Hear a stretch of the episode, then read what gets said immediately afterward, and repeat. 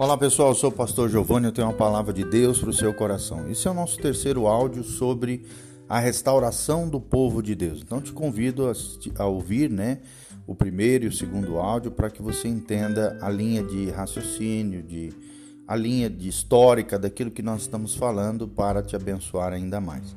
Também te faço um convite para que você entre no nosso site www.pastorgiovanni.com um site que visa edificar, abençoar a sua vida com cursos online, artigos, áudios, vídeos que vão trazer bastante crescimento espiritual na sua vida e vão te fazer crescer e florescer no Senhor. pastorgiovanni.com. E ali também tem como você semear na nossa vida, no nosso ministério, na nossa família pastoral. Tenho certeza que se você semear com alegria, você vai colher com abundância da parte do Senhor é o que nós entendemos à luz da palavra de Deus. Então vamos lá, nossa palavra de hoje, a palavra que Deus tem no nosso coração é a restauração do povo de Deus, parte 3. Como nós temos visto, né, a igreja que começara exibindo grande poder espiritual lá a partir de Atos 2, decaiu até uma posição de formalismo morto ao longo da história. A igreja foi roubada em sua herança espiritual em Cristo e ninguém disse restitui. O clero da Idade Média era, em sua maioria, corrupto e nada conhecia dos caminhos do Senhor. E esta condição era semelhante à qual caíra o sacerdócio levítico durante o período dos juízes, lá na Bíblia Sagrada. Levantou-se então uma geração que não conhecia o Senhor e foi levada por um sacerdócio que não temia o Senhor nem tinha respeito pelos seus caminhos. Quando o livro de 1 Samuel começa, encontramos o sumo sacerdote de Israel, chamado Eli, que era um velho pesado, quase cego, e tinha dois filhos imorais. Os seus filhos eram tão perversos que chegavam a se deitar com as mulheres que vinham oferecer sacrifícios à porta do tabernáculo. Você pode ver isso em 1 Samuel 2:22. Essa era a condição da nação como um todo. O sumo sacerdote, que deveria ser o grande líder espiritual da nação, não controlava nem os seus próprios filhos. Somos informados também através da palavra do Senhor, preciosa, que era preciosa ou rara naquela época a presença de Deus e muito mais a voz do Senhor. Em 1 Samuel 3:1 nós vemos isso. Por causa daquela situação, o povo em geral não tinha visão ou entendimento espiritual daquilo que Deus desejava fazer. A perspectiva era muito negra para o povo de Deus. E o futuro parecia obscuro porque a luz da verdade estava apagando.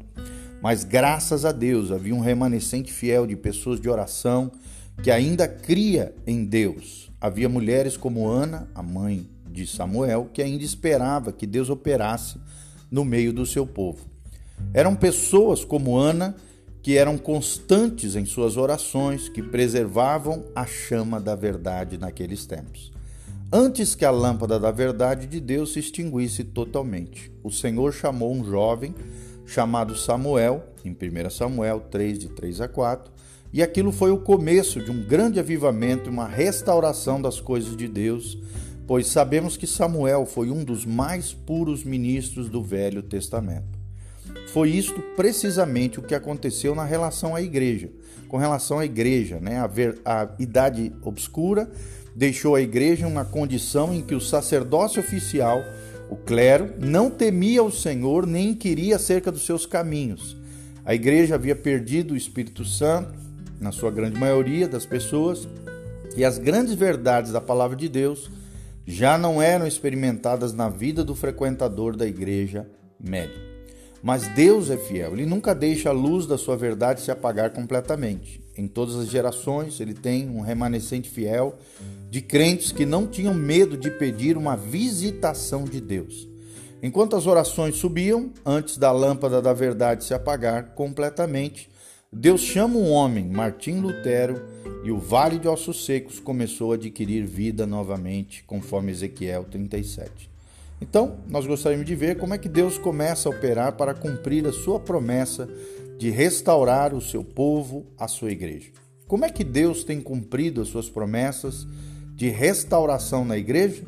É a pergunta que fica no ar. E a resposta é que Deus tem estado sempre restaurando a verdade, a igreja, quase que na mesma ordem que a igreja perde essa verdade. O profeta Joel, Joel nos apresenta um bom quadro profético do que Deus deverá fazer nos últimos dias. Ao começar sua profecia, ele resume o que aconteceu em relação à perda da verdade. Joel 1,4, a Bíblia Sagrada diz: O que ficou da lagarta comeu o gafanhoto, e o que ficou do gafanhoto comeu a locusta, e o que ficou da locusta o comeu o pulgão. Isso na versão Almeida antiga. Joel retrata aqui o declínio da verdade como sendo despojamento da folhagem pelos diferentes estágios de um inseto. Ele nos diz que a lagarta comeu. A lagarta é o estágio da larva do inseto e é apenas um pequeno verme que come pouco. À distância, uma pessoa pode nem ser capaz de ver o efeito que ela causa comendo, mas é o começo de algo devastador. Não é questão de o quanto esse verme come, mas é a ameaça potencial dos estágios posteriores desse verme. Se este bichinho passar despercebido, causará grandes problemas, pois a lagarta dá lugar ao gafanhoto, que vive nas folhas mais tenras. O gafanhoto dá lugar à locusta, um verme maior que come as folhas e perfura a casca. E finalmente o pulgão aparece, comendo tudo: a casca, as árvores, as videiras, toda a vegetação, e ele deixará uma trilha de morte por onde passar. A tragédia desse processo é que, se ele ficar despercebido, a locusta tem o potencial de produz, produzir mais locustas. As locustas que comem a vida da igreja são a amargura, a crítica, o descontentamento, a preguiça e a infidelidade com Deus, além de infidelidade nos relacionamentos. No estágio embrionário, elas podem parecer inofensivas, mas elas têm todo o potencial de destruir a vida individual, bem como coletiva. Essa era a condição da igreja em 1500, na época de Martim Lutero. Como a árvore de Deus, ela fora despojada de toda a vida, mas Joel se torna o porta-voz da promessa de Deus à igreja, para restaurar tudo o que esses insetos haviam comido. Joel 2, 23 a 26 diz: Alegrai-vos, pois, filhos de Sião, regozijai-vos no Senhor vosso Deus, porque ele vos dará em justa medida chuva. Fará descer como outrora a chuva temporã e serôdia. As eiras se encherão de trigo, os lagares transbordarão de vinho e de óleo. Restituir-vos-ei os anos que foram consumidos pelo gafanhoto migrador, pelo destruidor, pelo cortador, o meu grande exército que enviei contra vós outros. Comereis abundantemente, vos fartareis, e louvareis o nome do Senhor vosso Deus, que se ouve maravilhosamente convosco, e o meu povo jamais será envergonhado. Então, você pode examinar cuidadosamente, né, esse texto, essa profecia de Joel, e nós vamos trazer elementos ainda maiores sobre a restauração da igreja baseados nesse texto das Escrituras. Que glória, né? Que graça, que maravilha esse texto de Joel 2, 23 a 26. Mas aí surge outra pergunta: como foi que Deus começou a restaurar a igreja? Como é que foi que Deus restaurou a igreja a partir de 1500? Deus começou a restaurar a igreja restituindo-lhe em primeiro lugar a verdade mais fundamental da experiência cristã. Deus restaurou a verdade da justificação pela fé em Cristo Jesus. Enquanto um homem não vem e bebe das fontes da salvação, todas as outras conquistas não têm significado. O homem não regenerado não pode compreender as coisas de Deus nem conhecê-las, é o que diz a Bíblia. Assim aconteceu no começo do século XVI. Deus apontou um vaso para usar para a sua glória. E esse vaso foi Martim Lutero, pai da reforma protestante. Martim Lutero era um jovem muito culto que havia começado a receber cultura nas áreas das leis. Durante seus estudos, ele foi perturbado em seu espírito por algumas perguntas eternas que ainda não haviam sido respondidas para ele. Ele era membro da igreja, mas faltava-lhe qualquer certeza da sua salvação pessoal. Aquela profunda preocupação espiritual levou-o a abandonar a sua carreira de direito e entrar em um mosteiro onde ele esperava encontrar respostas para suas muitas interrogações existenciais. Ao continuarmos, né, esse breve estudo, Martim Lutero então fica chocado ao descobrir a sua condição indigna e completamente pecaminosa diante de Deus. A fim de aplacar um Deus justo e sua consciência perturbada, ele jejuou, flagelou-se e fez todas as boas obras que lhe foram ensinadas e sugeridas. Nada do que ele fez trouxe paz para a sua alma. Frustrado sobremaneira, Lutero declarou que não podia amar um Deus que demandava tanto do homem. Ao continuar a lutar por paz interior, Lutero foi encorajado a fazer uma peregrinação a Roma, a cidade eterna, onde a sua fé seria inspirada entre aspas. Roma era o centro da religiosidade, oferecia muitos meios de indulgência para o pecador.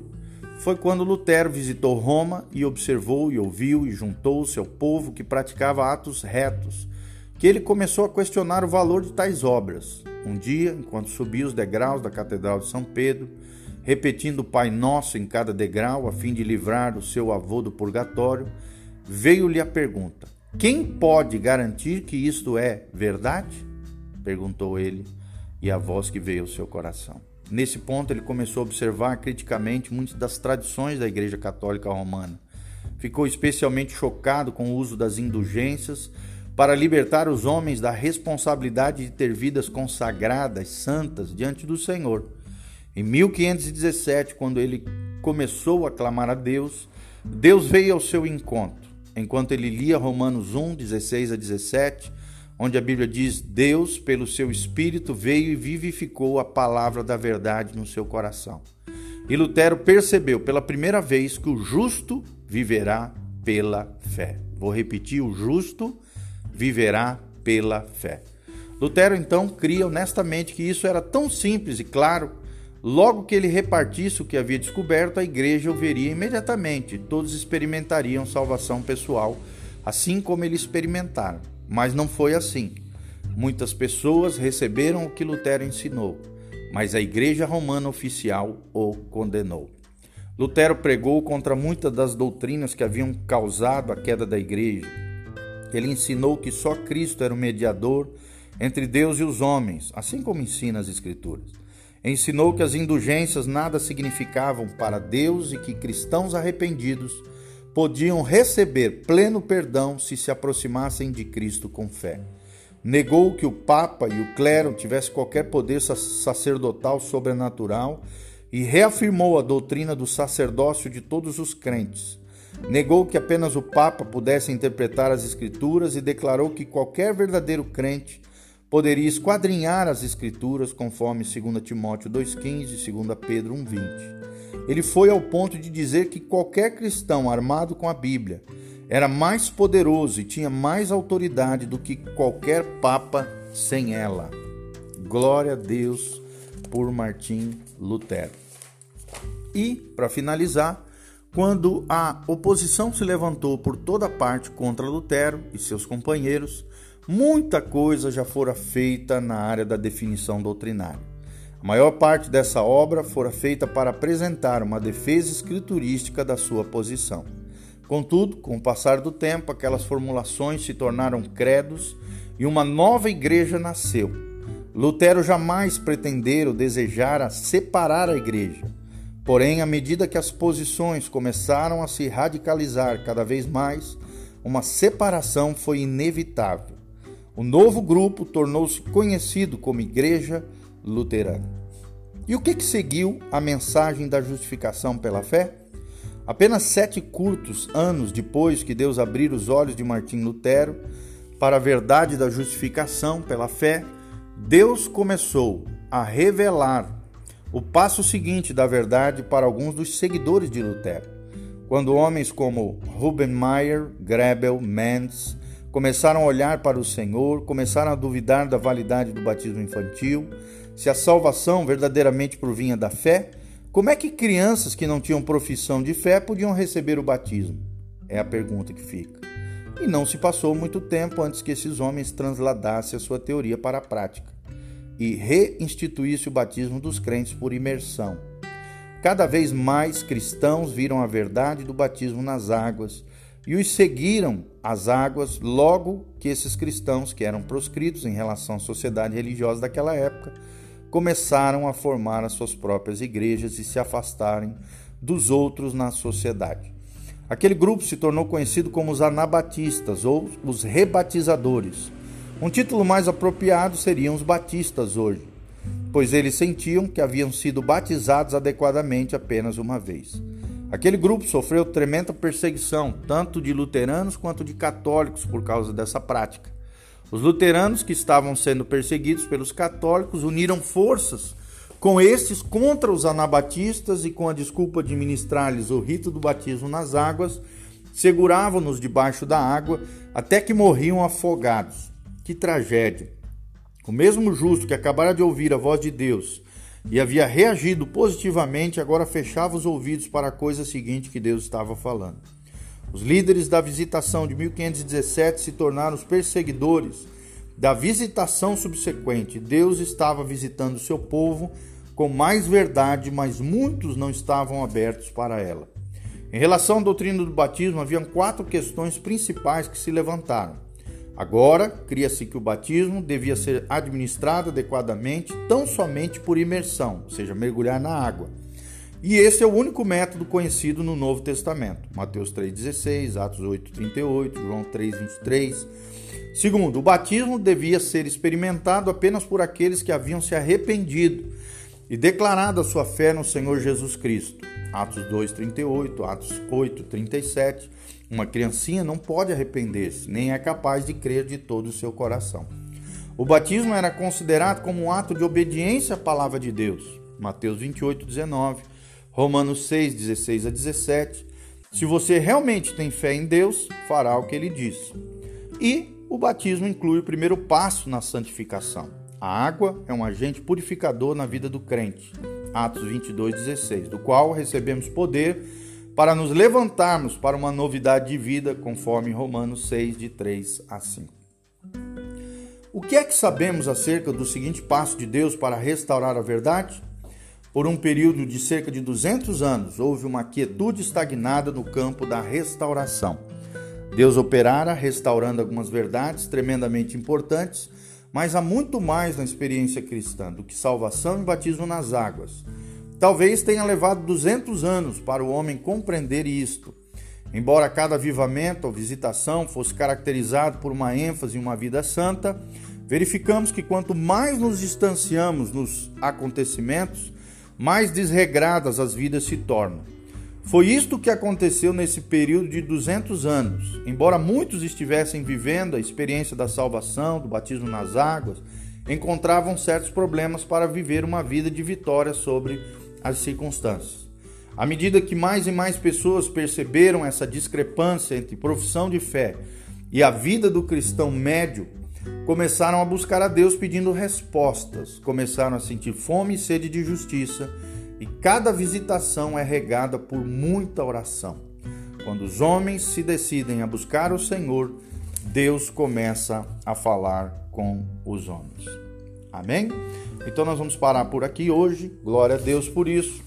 E em seguida nós continuaremos o nosso estudo num quarto momento sobre a restauração do povo de Deus. Continue conosco, entre no nosso site pastorgiovanni.com um site que visa edificar, abençoar a sua vida. Ali você pode semear na nossa vida. Ali você pode também ver vídeos, áudios e também nós temos cursos online maravilhosos para abençoar você. pastorgiovanni.com, nosso site.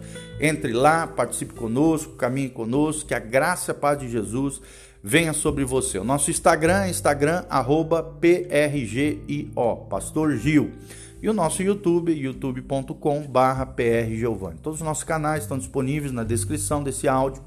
Que Deus vos abençoe, que a graça de Deus semeie com alegria e colha com regozijo diante do Senhor. Semeie nessa obra de pregação do Evangelho na nossa vida, nossa família pastoral. Tenho certeza que você será tremendamente abençoado, próspero, assim como nós estamos falando. Deus os abençoe.